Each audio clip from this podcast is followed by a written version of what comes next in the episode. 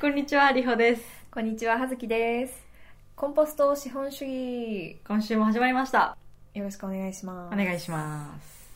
さて、前回が、えーキッチンスタジオスイバーっていうところで、クリスをお招きしてやりましたが、いきなりの英語の回に戸惑われた方もいらっしゃるかもしれません。 戸惑われた方もいらっしゃるかもしれません。クリスは、あれだよね、葉月の、まあ、ボスでもあるというか、葉月のそうフねューチャーフードで働いてるので、そういうつながりもあってね、まあ、私もちょっと、一時期、あの短期的にプロジェクト手伝った、手伝ってたこともあったし、うん 今日よく噛む な。今日すごいね。 ちょっと、もともとまあ、つないでくれたのもリホだったりするしね。確かに。ううんうん。というわけで、えー今回はじゃあクリスの英語での回を、まあ、さらっと振り返りながら振り返りながらちょっとそれにこういろいろ足してうんうん。足したり、まあ、ちょっと引いたりとかしそてう、ね。ちょうどいい塩梅にお届けしたいと思います。はい、やっていきましょう。うん、うんうん最初にじゃあまあ今までちょっとずつ葉月も触れてたことがあったけどフューチャーフードインスティチュートってどういうことをやってるのかとかうんうんそういう話を軽くちょっと説明してほしいかな、はいえーっと自分の所属してる組織で何が一番難しいかってやっぱり他の人に組織を説明するのが一番嫌いなとこ ろで。大変難しいんですけれど難も題を課してしまいましいたや本当に他のことなら何でもするけどね 説明だけはしたくないっていうあのフューチャーフードインスティチュートは、まあ、インスティチュートと言いながらも教育機関オンリーだけではなくうんうて、んえーっとその教育とコミュニティビルディングそうんうのんコミュニティの構築みたいなものを、はいはまあ、日本柱でやっているところで、なるほでまあクリスも前回言ってくれたけどサンフランシスコにも一個、まあ、拠点があってそどっちの本方は、拠ね、地はうん、あ本拠地はボローニャイタリアのボローニャにあります、で他にもサンフランシスコとあと今のところまあ東京にラボがありましてうんであ嘘サンフランシスコはラボはないのかも困ったな、う え拠点としてはそうだね、ん拠点としてありますっていう感じでそっちの方はよりその企業のイノベーションに特化してるところで、やっぱりねサンフランシスコいろんなこうなんかスタートアップとかテック系の確かにね企業がたくさん占めているから、その中でまあそのそうね Google とかまあそういう大手だけじゃないけどにアプローチしてでその中でリサーチをやらせてもらったりとかまあそうだねコンサルフード系のコンサルをしたりとかしています。うんなるほどなるほどうん、そんで、えー東京にはちゃんとリビングラボ名前があって京橋リビングラボっていうのが、まあ、名前の通り京橋にありましてうんで、まあ、それはスクーデリアリビングラボスクーデリアは、まあ、ボローニャにある拠点の名前なんだけどう、んうんの、まあ、姉妹プロジェクトって言えるかなうんでこちらの方には4拠点東京建物さんが持ってる拠点があってでまあイベントによってこう規模とかどういう人を呼びたいかとかキッチンが必要なのかどうかとかで使い分けてるうん感じですね、そうね今回私たちがこの間か使ったのもその拠点の一つの水場だしねうん、うんうんそううねんそういえば結構面白いところだよねう、ん面白いねなんかぜひなんかね外側からの写真とかもあインスタとかで見せられたらと思うけどあ確かにすご確かにくこうなんて大通りに面しててガラス張りで中丸見えみたいな感じのキッチンスタジオで、そうね結構ね収録中もあのそのガラスにポッドキャストのポスターみたいなの貼ってたから前を通る人がやたら見るみたいな感じの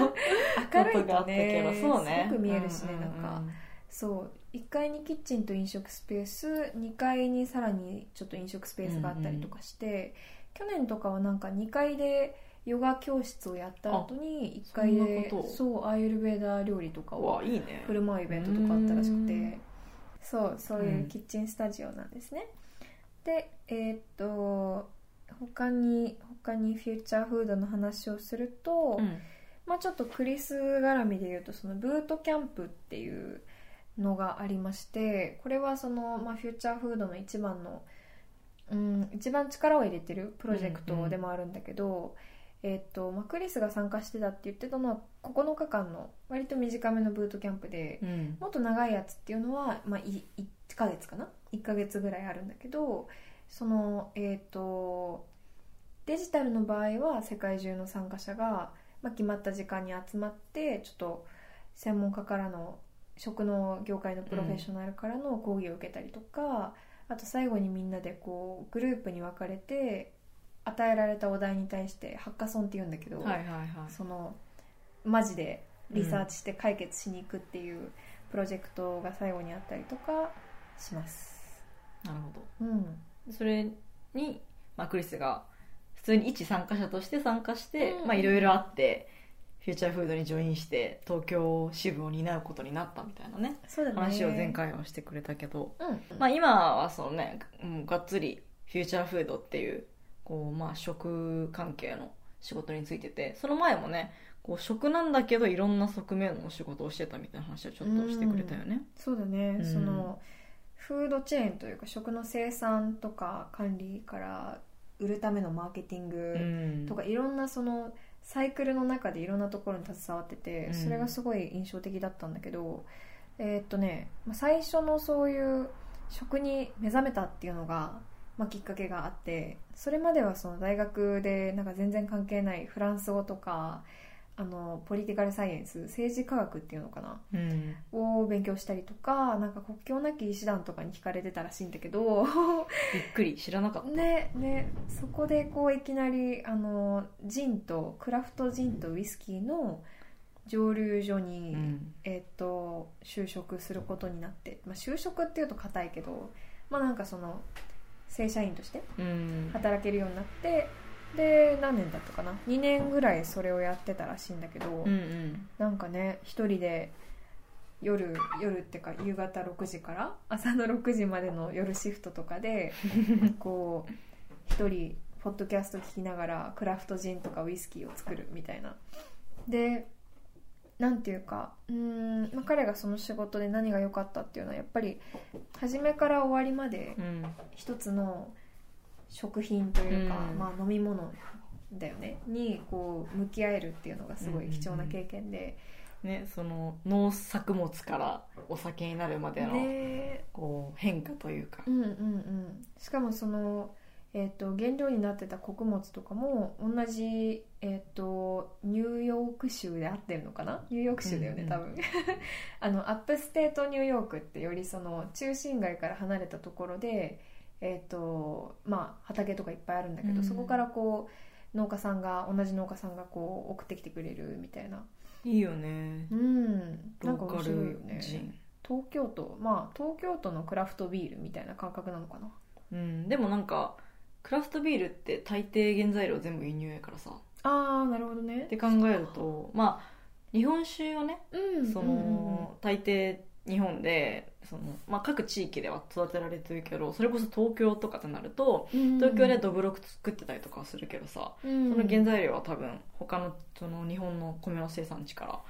らあの得てたりとかするし確かに確かにそこはね、うんまあ州の中でこう完完結結ししててるるっってていういうのは結構面白いよね面白いですね、確かにでその後えっ、とコロンビアにもうん住んでいたというかなんかこれも別になんでって問い詰めても多分すごいこうなんか硬い理由は出てこないと思うんだけ どなんかただちょっと南米を見てみたかったみたいな感じだと思うん結だ構けどふっかるやんな、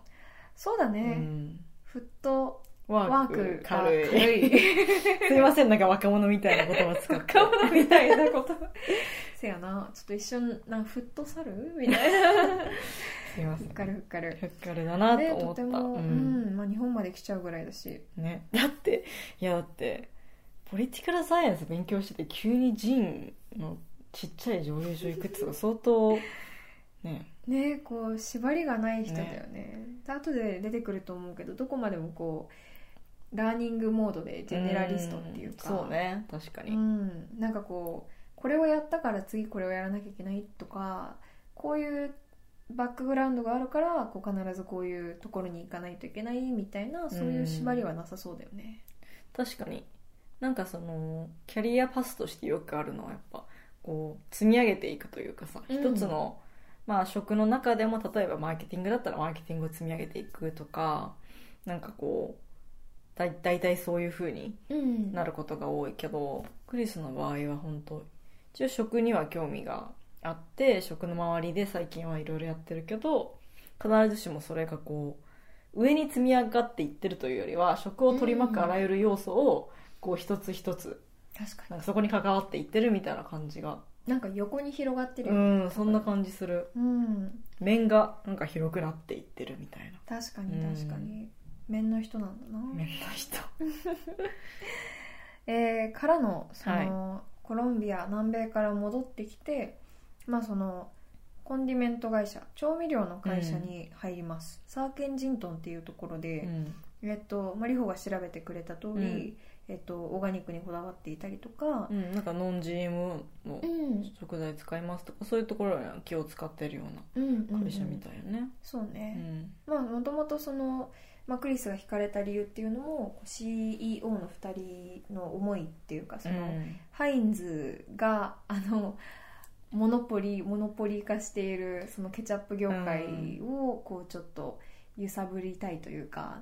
変えていきたいみたいなことで始まったうん会社らしくて、面白いよねうんそうですねそうですねそれで、えーまあ、いろいろマーケティングとかをしてでその後イギリスでも、えーイギリス支部ができることになったのでそっちに移ってで多分私の予測だと、うんイギリスで多分今の彼女さんに出会ったと思うのね、うんで今の彼女さんがえーっと S- SJ, SJ さんって言うんだけど名前言ってんです かいいんじゃないですかね SJ さんは着物をリメイクしてうんえーっと服を作っている服飾の人うで、んで彼女のブランドを持ってるんだけど素敵ねとても面白いなんかそう彼女のインスタをメンションしてウェブに上げたいという気持ちで すなるほどはいでえーっとまあそんな感じかな企業の話は、うんまあそれでいろいろクリス自身がふその食の業界のうんうん割と大きい企業からその中でマーケティングみたいなことをやったりとか逆にそのちっちゃいあの、まあ、生産側のこともやってたりとかしてそういうね企業の責任みたいな話だっけなんかうんうんんそういった話とか大きい企業で責任と持ってそのサステナビリティとかに取り組んでるところってあんのかなみたいな話の時にうんクリスが言及してたのがパタゴニアの食品ラインそうだのねプロビジョンズっていうものでうんうんうんでまあパタゴニア自身がというかパタゴニアが最近提唱してるっていうか大事にしてるのがこうサステイナブルの先サステイナブルってこう持続するみたいな感じだけど、うんうんうん今のこうボロボロの状態持続してるだけじゃうんダメでしょみたいな感じでこうリジェネラティブこう、まあ、ジェネレートにこう RE がついてるこう再生していかなきゃいけないよねみたいな、まあ、そういう考えでリジェネラティブアグリカルチャー再生型農業みたいなことをこう、まあ、サポートするのと自分たちで製品も作ったりとかうんあしてる作る側もしてるんだねそうまあプロデュースってなんなんていうかその自分たち自身で農業とかをやってるのかどうかっていうのはああんま分かんないけど、ただあの本本国とかはあんま分からんけど普通にあの日本のパタゴニアの一店舗のスタッフとかががどこまで仕事なのか趣味なのか分かんないけどスタッフのみんなで不耕起栽培そのリジェネラティブな農業をやってみようみたいなことをやってたりとかあ本当にするっていうのを聞いて、いいねいいね、うんうんうんどこまでもハンズオンですな、ね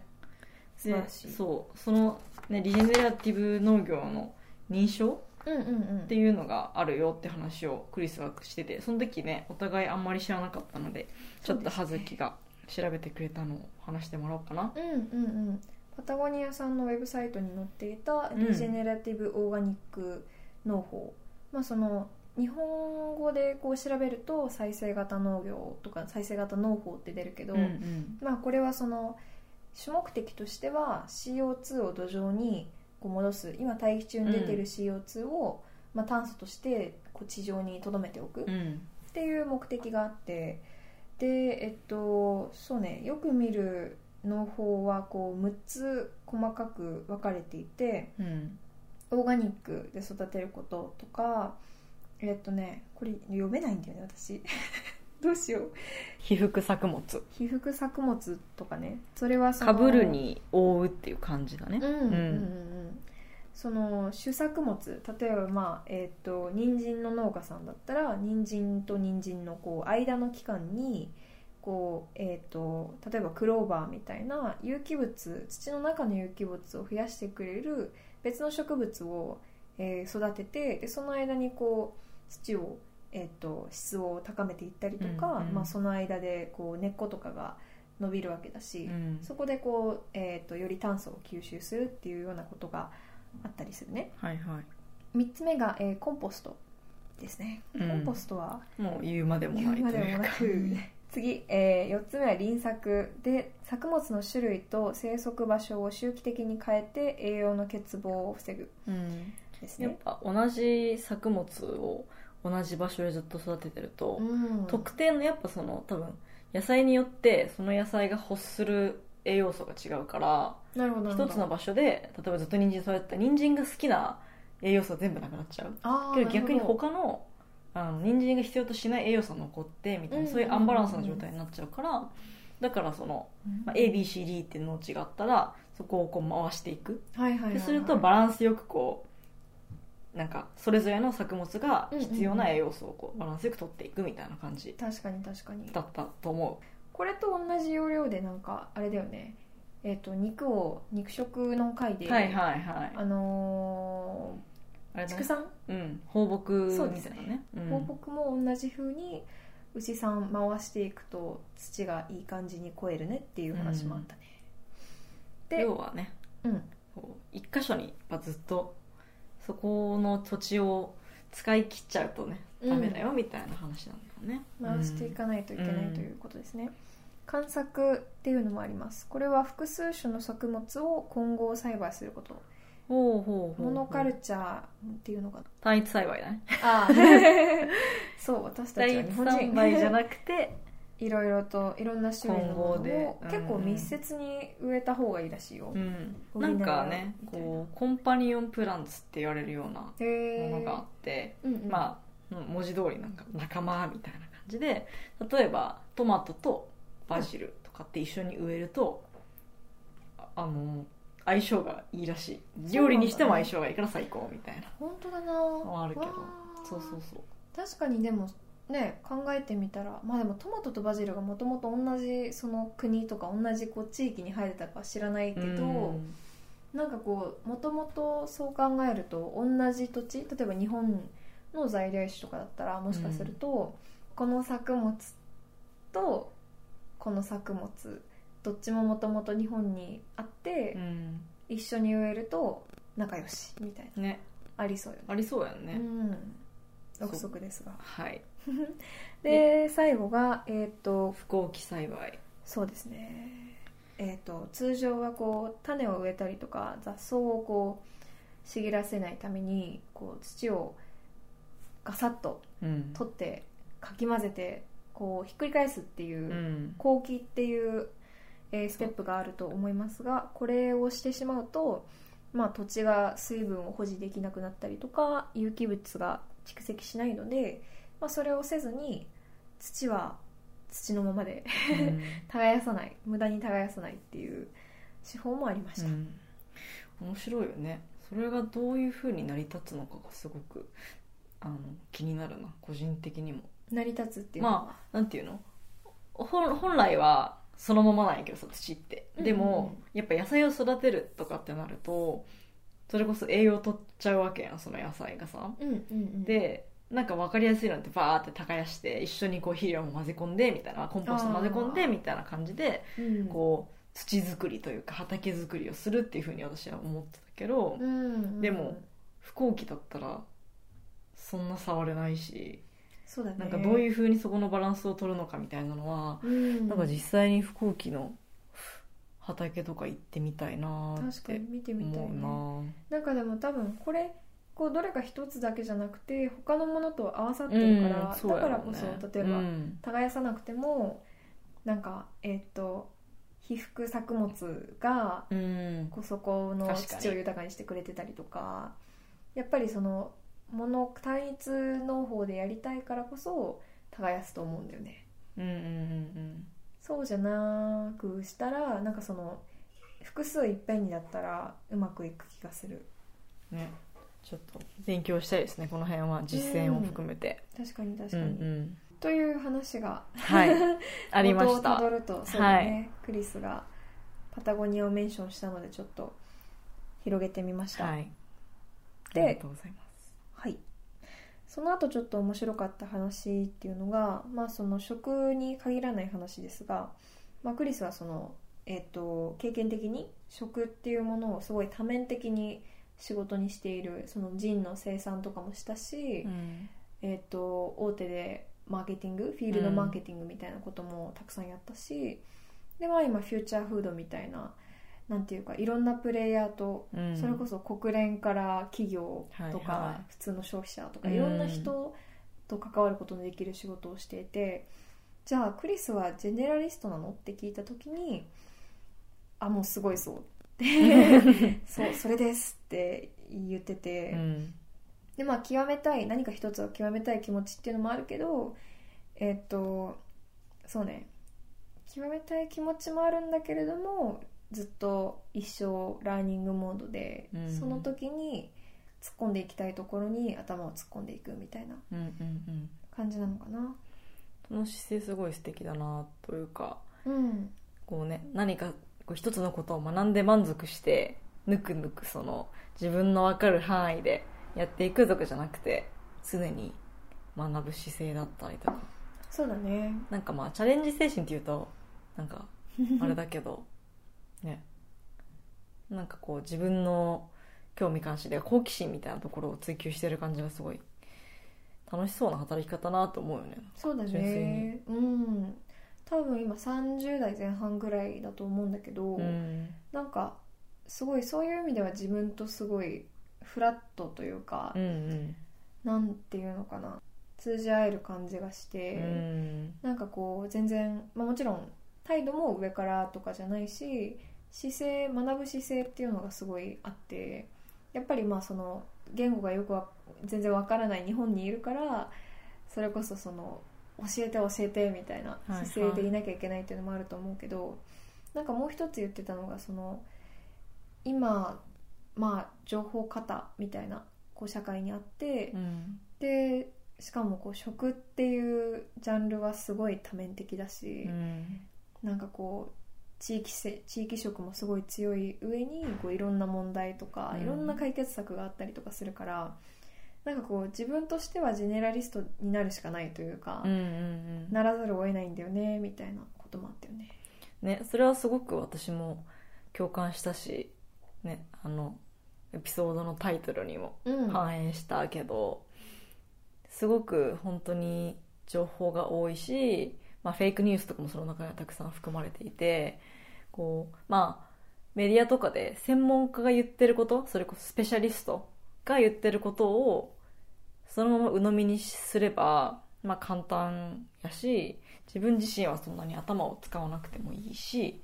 こう時間を使わなくてもいい調べたりとかでもその一方でやっぱその中の情報が本当に正しいのかってなったらそうとは限らなかったりとかその本来はその嘘ではないんだけどこう長かったインフォメーションの一部が切り取られて報道されていてそこで誤解を生み出してるみたいなことだってあるし、そうだね、うん、そこのなんかちょっとそこだけ取り出してうん広げると、なんかその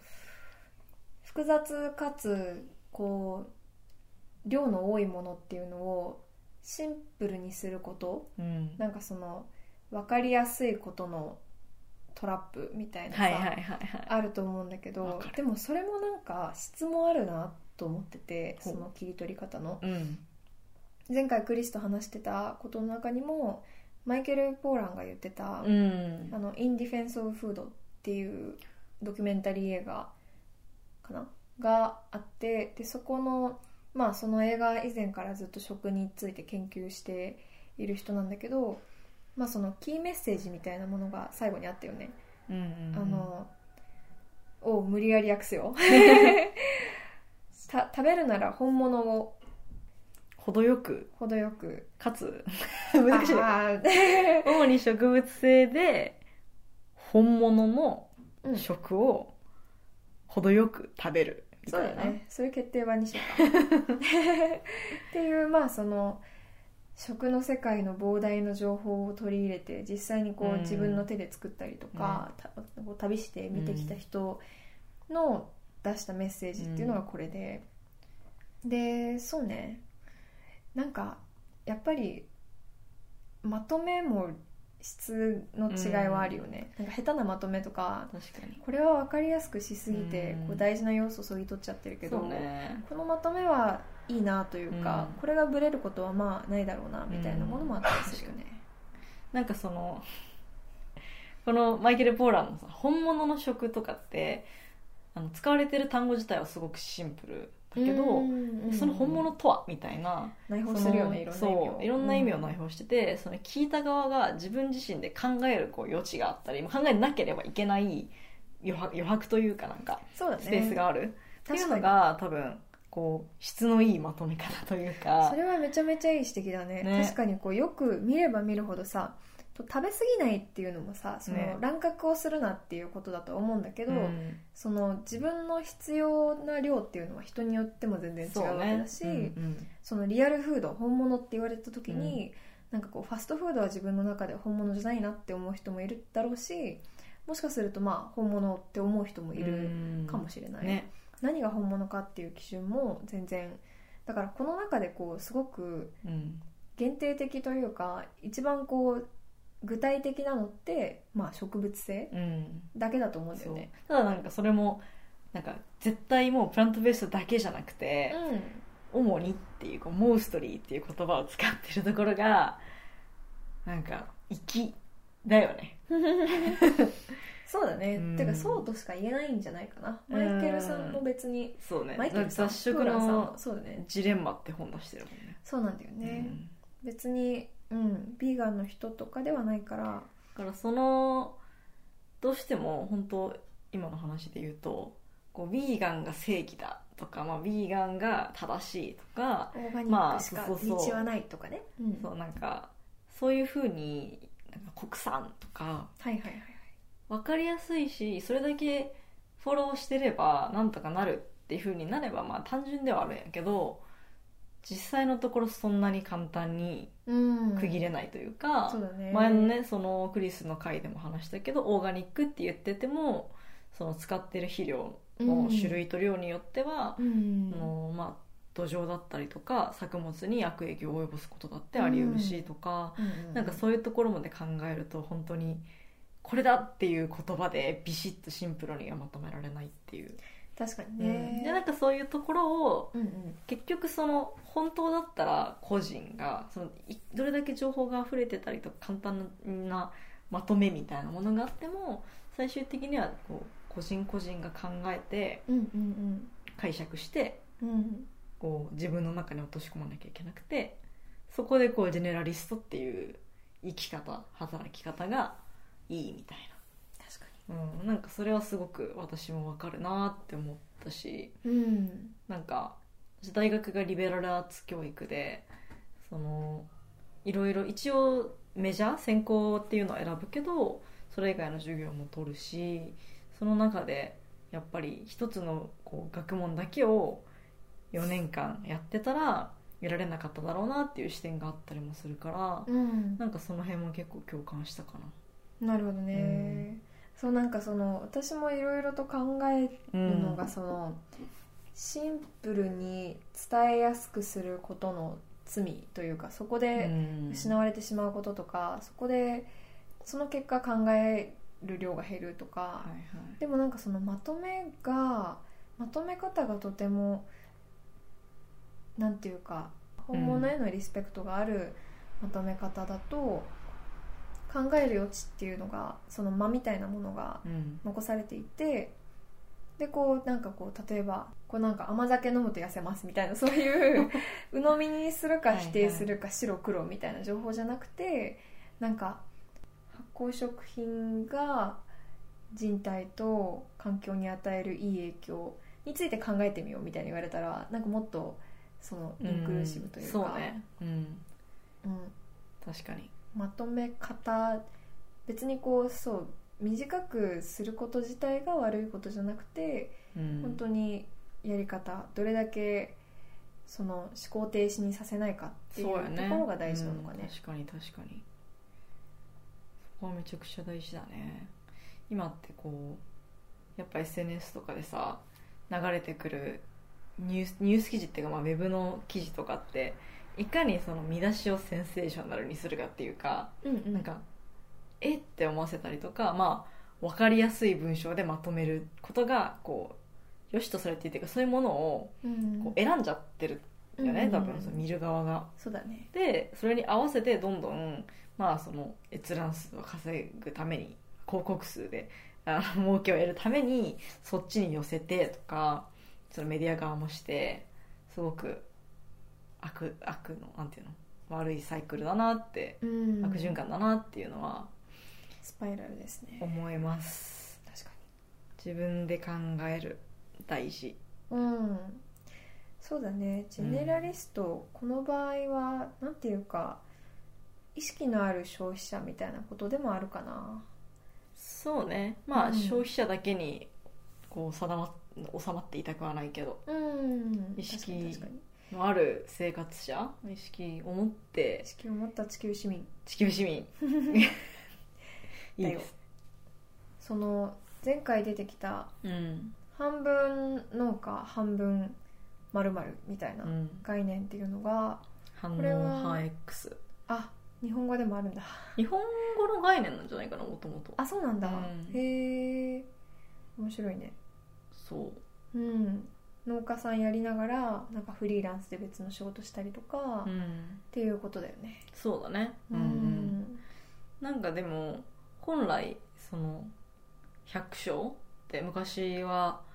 こう農家というか畑をやってた人が他の仕事もあらゆる仕事もしてたというかうんなるほどなるほど、百姓っていうふうにまあそういう人たちは呼ばれててうんうんうんうんその100はまあ100でうんうん百姓の姓っていうのは、えっ、と、まあ、名字そうだねっ、ていう感じだけど、まあ、あの生命の生やけど、うんその当時はその人の仕事ベースで、まあ、名字が付けられてたそうだったんですか100の名字を持つイコール100のし仕事をやってるじゃないけどでもなんかその仕事っていうのはあの必ずしもこう今のさこう業種みたいな話じゃなくて、うんきっともっとそのなんだろうな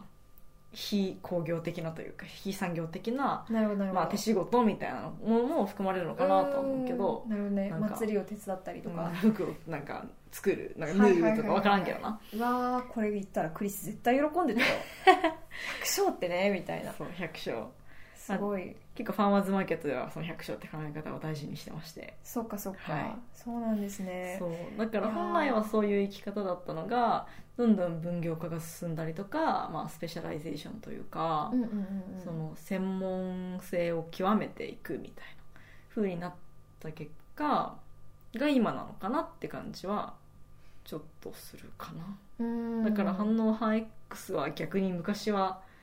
そういう、まあ、階級っていうかそういう人たちは当たり前だったのかなってうんうんうんうんうん思う今ほどこう顕著にその職種みたいなのが分かれてなかったというかそうだねそういうだね、まあ、百いわゆる百姓の人たちにとってはうんまあ私もそんな歴史は詳しくないんだけどいやーなんかこのポッドキャストでよく登場するあの今の働き方とか生活の当たり前はちょっと前というか、うんなんかねもともとは百姓っていう語源が生まれた頃は全然違ったんだよっていうねことですね当たり前と思ってることは当たり前じゃないんだよっていう、うん私が よく言うやつですねそれをね歴史とかなんかそれを歴史を内包した感じが教えてくれるっていうのも素敵だよねそうよね確かドにミニ確かにチェンさんじゃないけど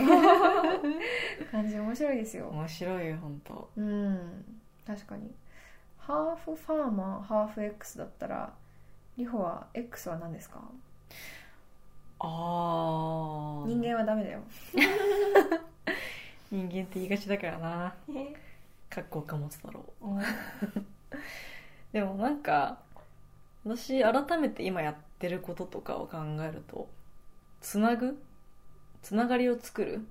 ていうことが多いなっとは思うから、うんそのまあコミュニティ作りみたいな話だったり、まあ、農家さんと生活者をつなぐとか学生と企業をつなぐとか、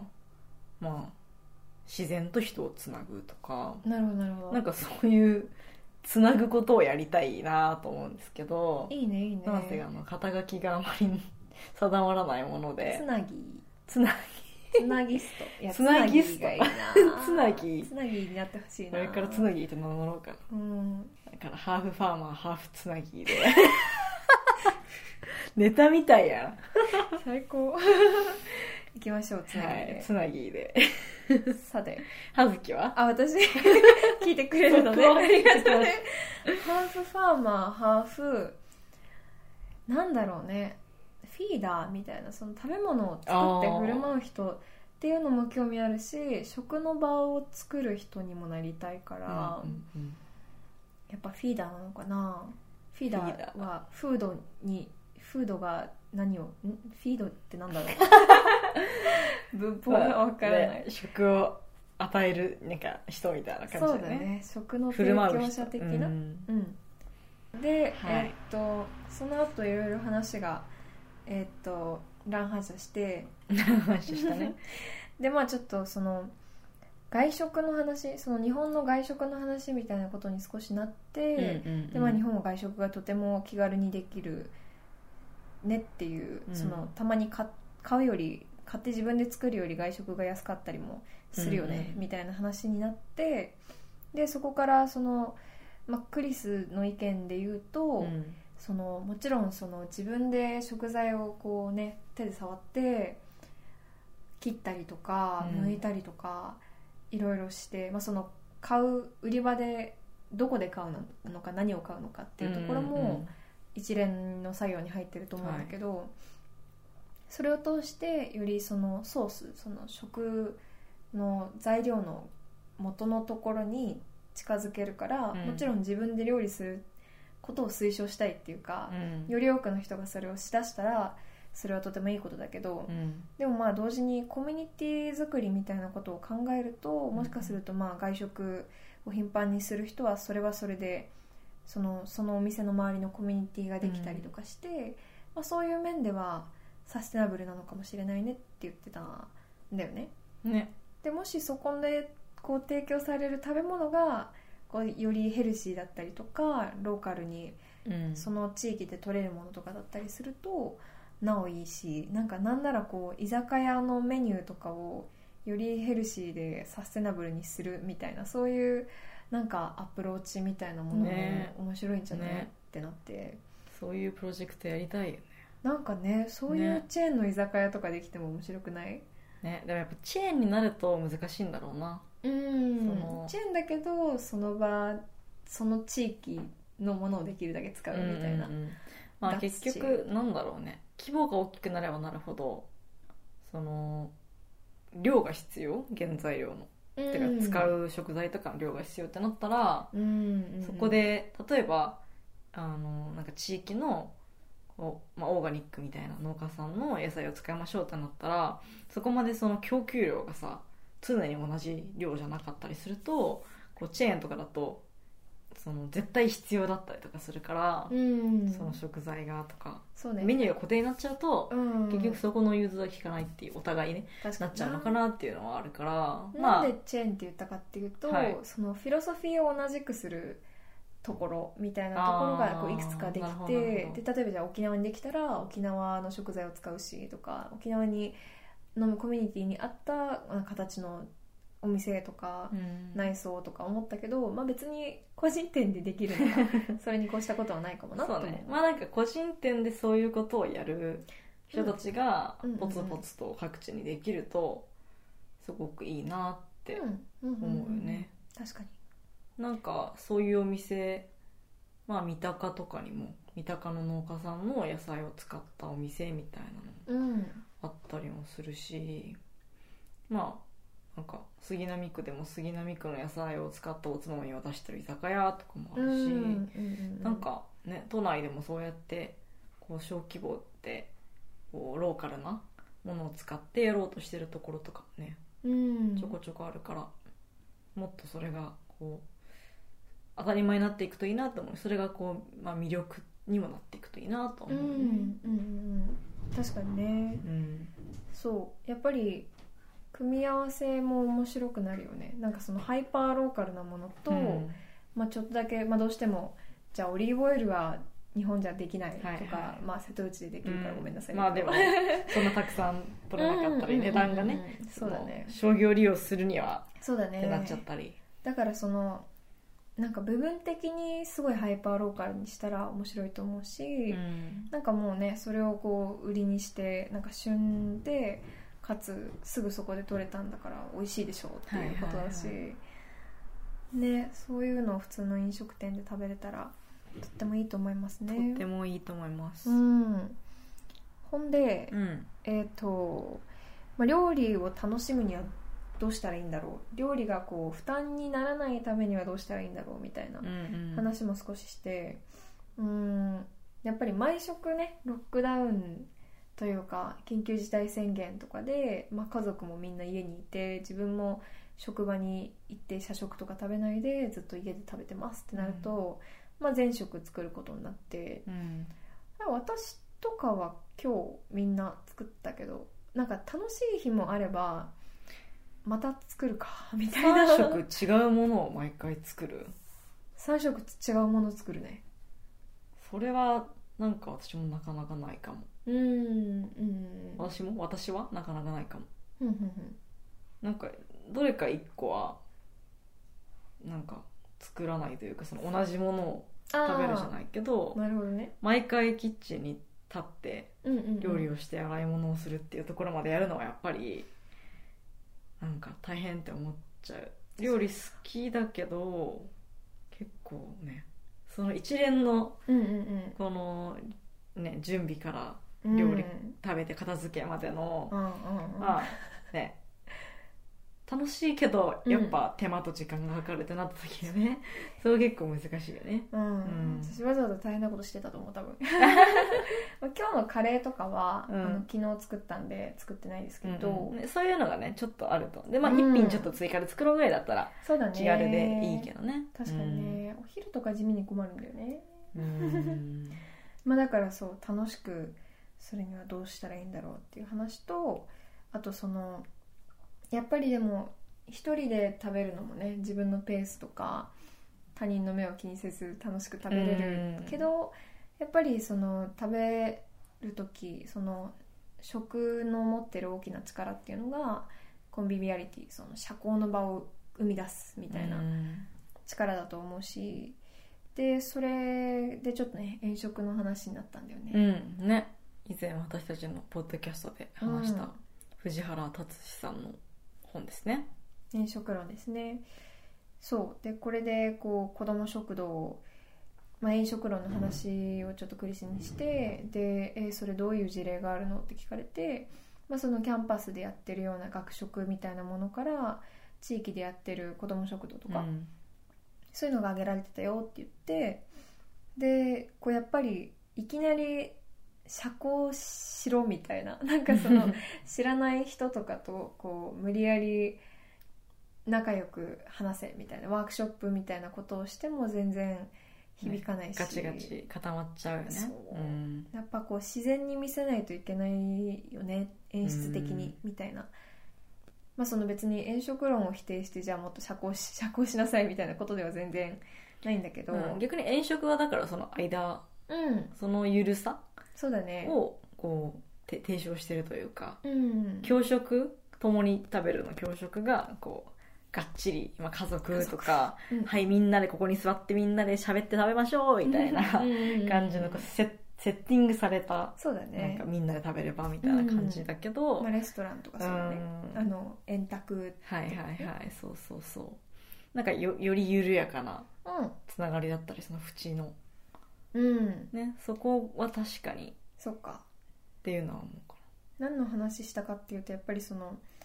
飲食がうまくいく場の構成要素らうんうんうんうんとか、その再現性について話していて、うんで、えっと、例えば、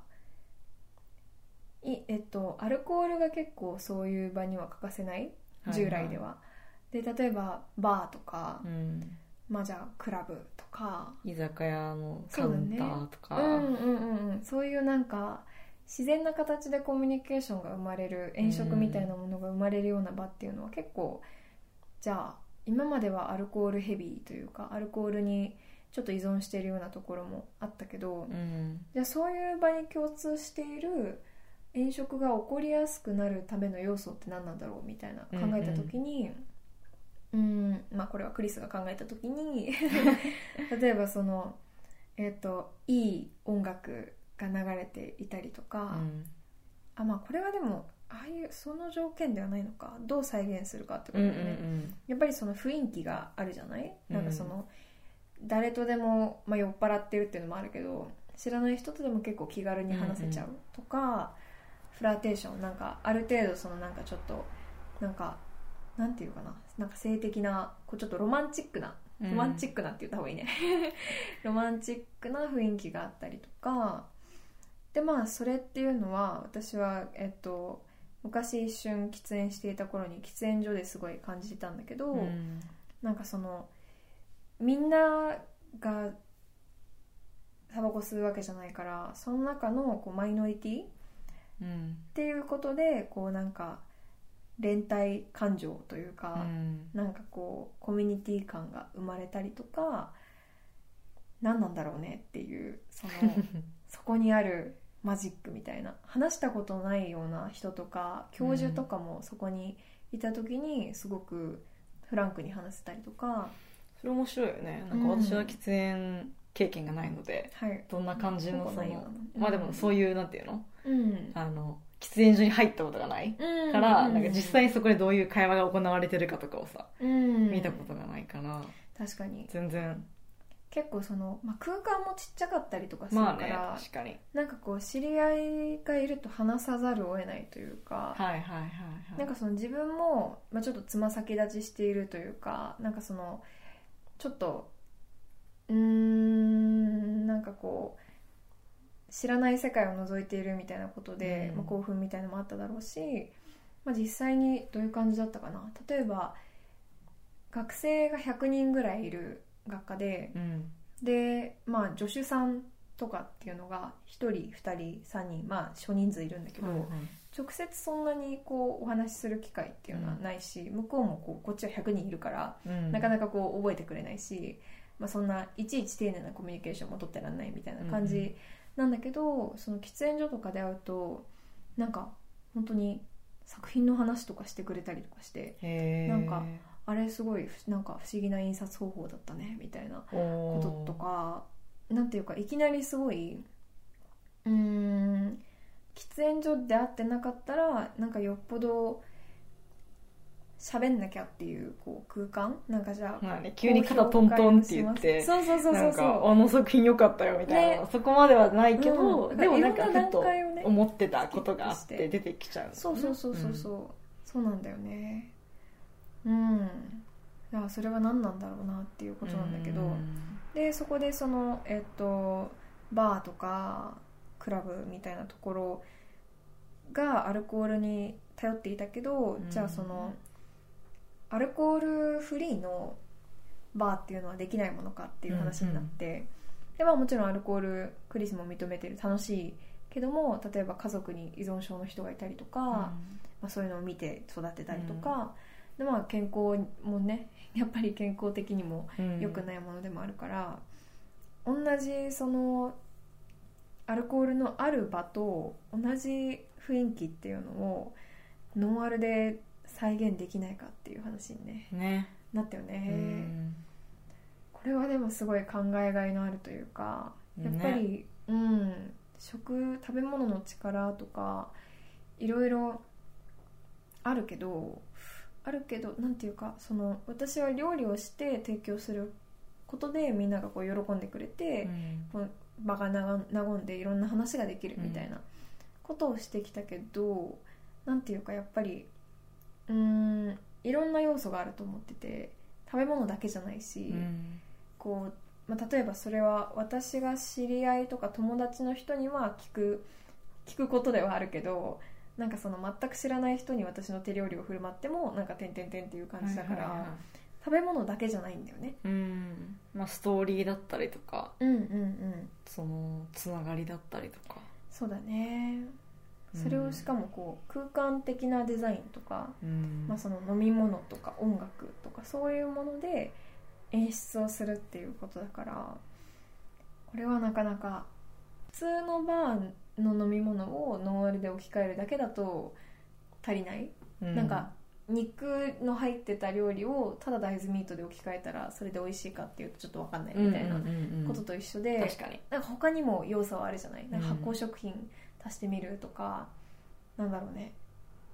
油をちょっと変えてみるとか、うんいろいろいじれる要素はあると思うから確かにすごい面白いと思う、ねやってみたら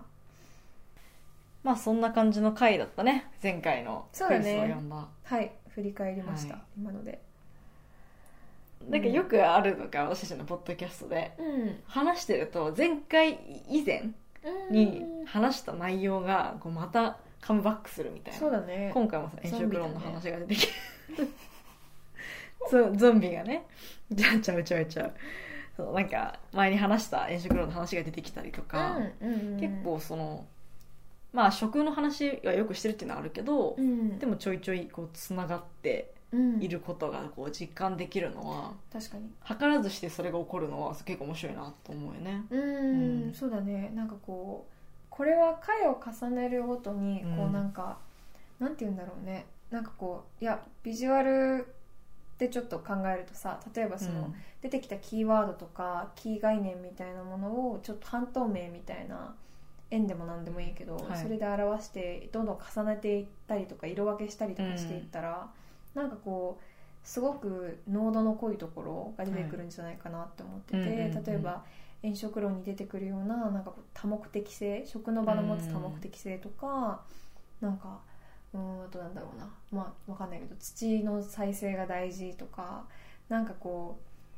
なんだろうねどんどん蓄積していった時にすごくなんか濃い地点となんか逆にちょっとニッチなはいはい朝地点みたいなところがいろいろできる気がしてい確かてそれはいつか作りたいかもね。うん、そうよね。だからそれが、まあ、ある種、私たちの偏りでもあり、うん、こう、まあ、大事にしてるものでもあるのかなとはそ思ううだよねね。、ううんん確かに確かにでは次回は、えージェンダーのお話をお届けしたいと思いますはい。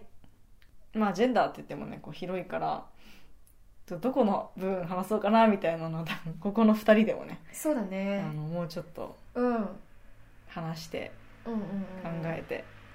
なかなか話し足りないとは思うけど、一回では。そうだねうん、最近またジェンダーの話がイギリスを中心中心かは分からんごめんなまさあ、い、イギリスでもね、事件があったしう、ん、まあ国際日本女性デーとかぶったりとかしてねねそれもあったしね、いろいろ日本でも女性蔑視発言があったりとか、そうだねその後の一連のいろいろあったりとか、うん社会構造はいまだうにんメトメトだったりとかねねするのでそんな話を次回はしようと思い ますはい元気にお届けできるよう頑は張りいます、元気にね なんかへこんじゃいそうだなと思って希望を持って、うん うん、なるだけ行こうと思うのではい